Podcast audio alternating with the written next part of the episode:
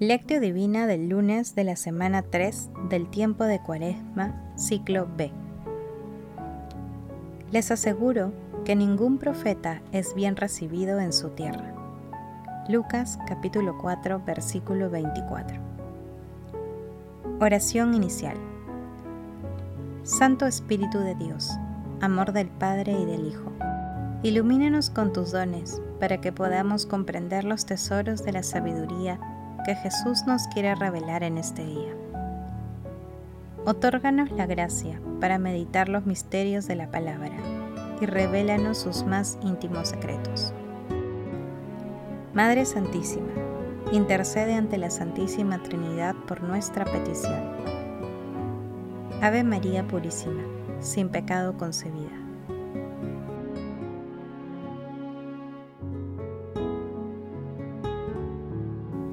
Paso 1. Lectura. Lectura del Santo Evangelio según San Lucas, capítulo 4, versículos 24 al 30. En aquel tiempo, dijo Jesús en la sinagoga de Nazaret, Les aseguro que ningún profeta es bien recibido en su tierra. Les garantizo que en Israel había muchas viudas en tiempos de Elías cuando no hubo lluvia del cielo durante tres años y seis meses, y el hambre azotó a todo el país. Sin embargo, a ninguna de ellas fue enviado Elías, sino a una viuda de Sarepta, en el territorio de Sidón.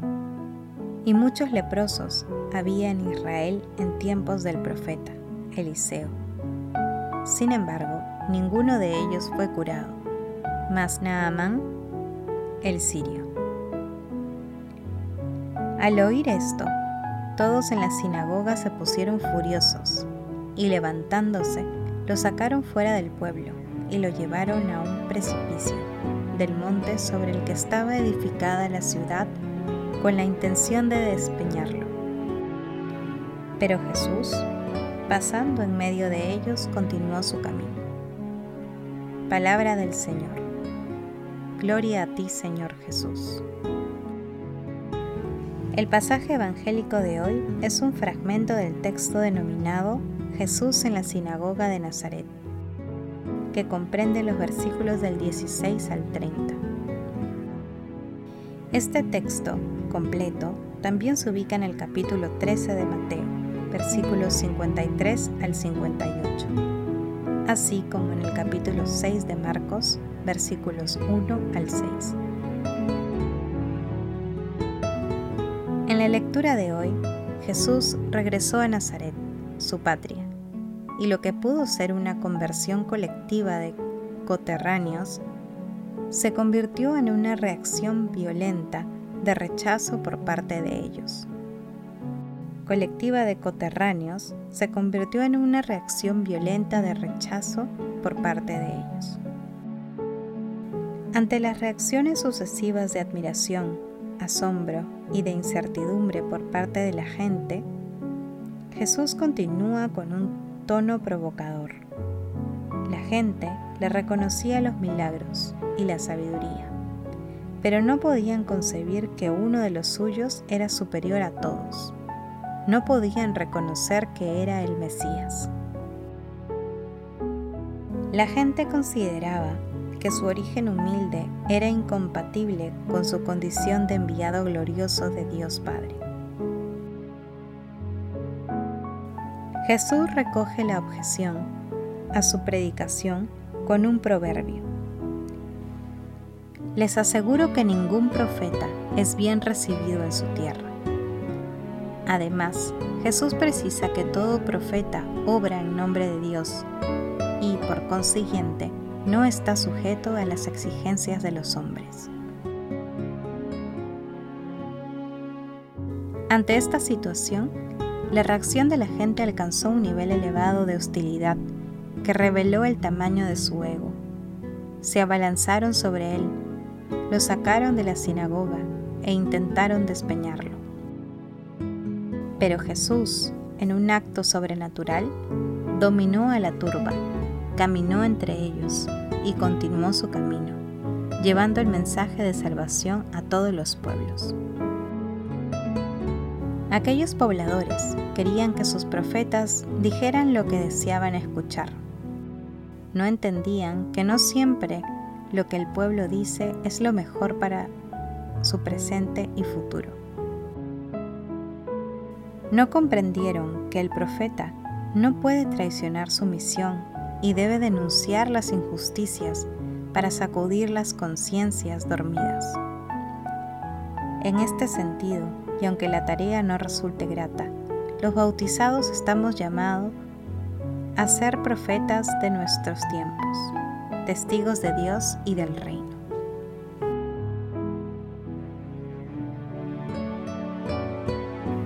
Paso 2. Meditación. Queridos hermanos, ¿cuál es el mensaje que Jesús nos transmite el día de hoy a través de su palabra? Al meditar el texto completo, Jesús en la sinagoga de Nazaret, apreciamos que nuestro Señor Jesucristo nos hace una invitación a aceptar la conversión y la liberación. Las personas que no conocen o se alejan de Dios se encuentran en situación de pobreza espiritual y están entre los pobres que esperan el mensaje de salvación de nuestro Señor Jesucristo. En el pasaje de hoy, nuestro Señor Jesucristo señala que debemos respetar que algunos hechos y prodigios están dirigidos de manera especial a algunos de nuestros hermanos, porque Dios ha diseñado así los planes de salvación de ellos y de nosotros. La ceguera de una parte del pueblo judío en la época de Jesús también se repite en la actualidad. Muchas veces nos cuesta reconocer la presencia de Dios entre nosotros. Pareciera que esperamos signos prodigiosos para creer en Él. Nuestro Señor Jesucristo está dentro de nosotros, está presente en nuestros hermanos más necesitados y muchas veces lo buscamos en otros lugares. Hermanos, meditando la lectura de hoy respondamos. ¿Acogemos a Jesús en nuestras vidas? ¿Excluimos a algunas personas por cualquier motivo? ¿Cuáles son las situaciones y circunstancias en las que reconocemos la presencia de nuestro Señor Jesucristo?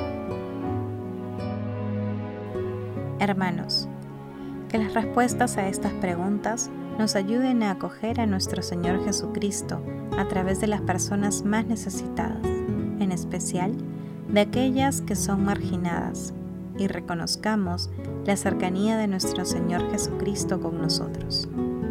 Jesús nos ama.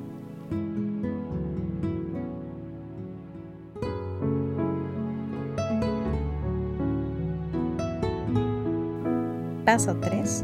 Oración. Amado Jesús, fuego ardiente de amor. Ayúdanos a cumplir nuestra misión personal y colectiva, dando testimonio coherente de tus enseñanzas, dejando de lado todo tipo de prejuicio. Amado Jesús, tú que te presentaste ante tu pueblo como verdadero Dios y verdadero hombre, concédenos la gracia de mirar al prójimo con los ojos del corazón y no nos guiemos por las apariencias. Espíritu Santo, amor del Padre y del Hijo, envía tu luz desde el cielo e ilumina nuestras mentes para reconocer a Dios en todas las circunstancias de nuestras vidas. Amado Jesús, por tu infinita misericordia, concede a las benditas almas del purgatorio la dicha de sentarse contigo en el banquete celestial, y a las personas moribundas concédeles el perdón y la paz interior para que lleguen directamente al cielo.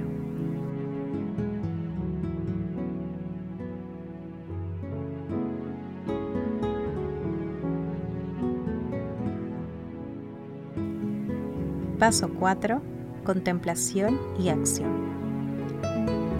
Hermanos, contemplemos a nuestro Señor Jesucristo con un escrito de Juan de Fort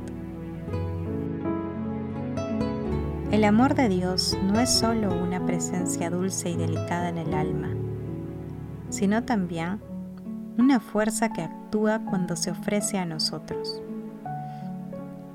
En consecuencia, es útil investigar cuál es el valor de su obra cuando entra en acción, cuál es su fuerza, cuál es su esplendor y su consistencia. Era natural que una realidad de tanta importancia, que había permanecido en silencio durante tanto tiempo, saliera algún día a la luz y que el misterio mantenido cuidadosamente escondido se manifestara algún día en todo su esplendor. Por esa misma razón, el Señor Jesús, cuando todavía estaba entre nosotros, no se dio a conocer abiertamente durante mucho tiempo, sino que se mantuvo escondido con sumo cuidado durante 30 años. Después, al presentarse, dice Isaías, como un río impetuoso, impulsado por el viento del Señor Isaías capítulo 59, versículo 19. Rompió el largo silencio. Abrió su boca, haciendo destilar miel de sus labios. Abandonó la inactividad, abriendo sus manos para ofrecer dones maravillosos. De este modo, también el misterio del amor divino, tal como lo llama el apóstol mantenido en silencio durante siglos eternos. En Romanos, capítulo 16, versículo 25.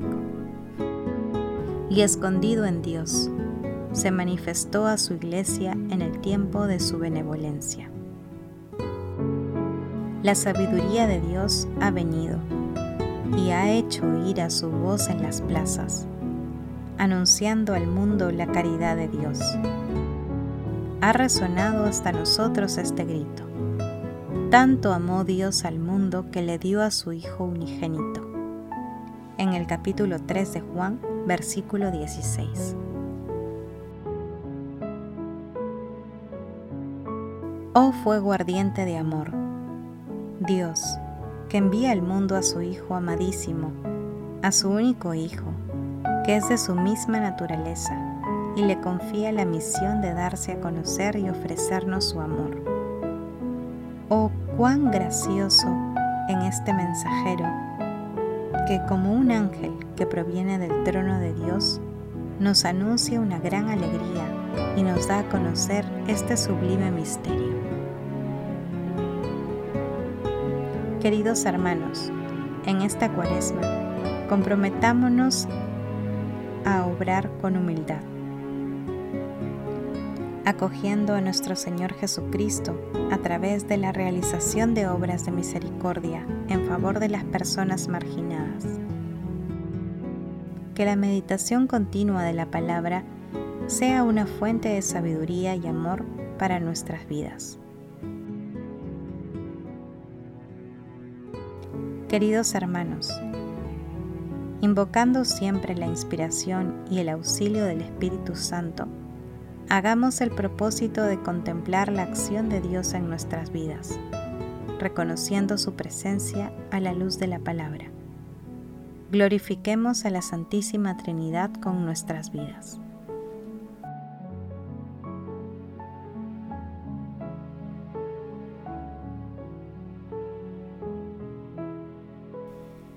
Oración final. Gracias Señor Jesús por tu palabra de vida eterna que el Espíritu Santo nos ilumine para que tu palabra penetre a lo más profundo de nuestras almas y se convierta en acción. Dios glorioso, escucha nuestra oración. Bendito seas por los siglos de los siglos. Madre Santísima, intercede ante la Santísima Trinidad por nuestra petición. Amén.